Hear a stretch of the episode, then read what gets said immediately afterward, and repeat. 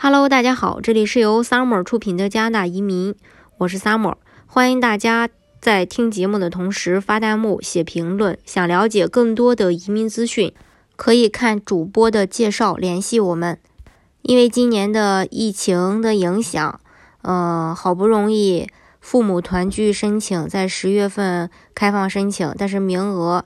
呃，又大幅度缩减到了一万个，并且申请方式也变成了随机抽签的方式。虽然变化较大吧，但是父母团聚移民最终还是开放了。但是呢，呃，本来是计划在本月的末，也就十二月份末，会进行抽签父母团聚移民的申请。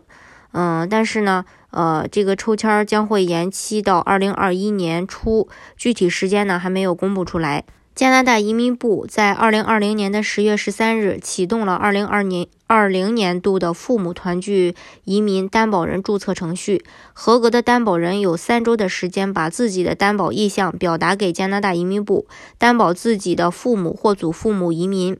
开放时间从嗯二零二零年十月十三日到二零二零年十一月三日。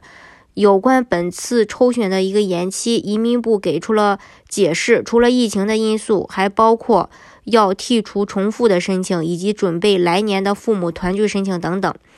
嗯，明年移民部预计父母团聚移民将会回归到正常。首先，邀请规模将会恢复到三万名担保人左右。移民部已经宣布，明年这一项。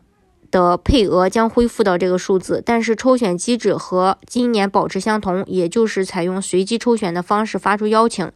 这个时候呢，呃，移民部长专门会新建一个网站，用以接受申请人担保申请。当然，即便没有获得父母团聚移民的邀请，加拿大公民和永久居民的父母依旧可以通过另一种方式入境加拿大，呃，并在加拿大居住。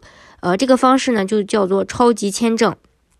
超级签证是一种非常特殊的高配版的旅游签证，仅仅向加拿大的公民或永久居民的父母和祖父母开放。呃，超级签证持有人一次性可以在加拿大居住两年之久。呃。因为像一般的旅游签证的话，最多只能待六个月，并且呢可以多次往返。但是超级签证持有的人的身份，他是依然属于旅客，因此不能够享有一般公民或永久居民可以享受的一些福利。呃，比如说，呃，这部分超级签证持有人没有办法去享受加拿大的免费医疗，所以超级签证持有人在入境前需要事先购买，呃。一年有效保额十万加元以上的个人保险，内容呢也需要去包含呃医疗等方面的呃这个呃保障。如果到时候大家申请父母团聚没有呃被抽到的话，那大家呃又想让父母呃早点入境的话，可以帮父母去申请嗯这个超级签证，一年呃一次性最多可以待两年，之后还可以多次往返。其实这个也是非常不错的。大家如果想具体的了解加拿大的移民政策的话，欢迎大家看我的主播介绍，联系我或关注公众号“老移民 summer”，关注国内外最专业的移民交流平台，一起交流移民路上遇到的各种疑难问题，让移民无后顾之忧。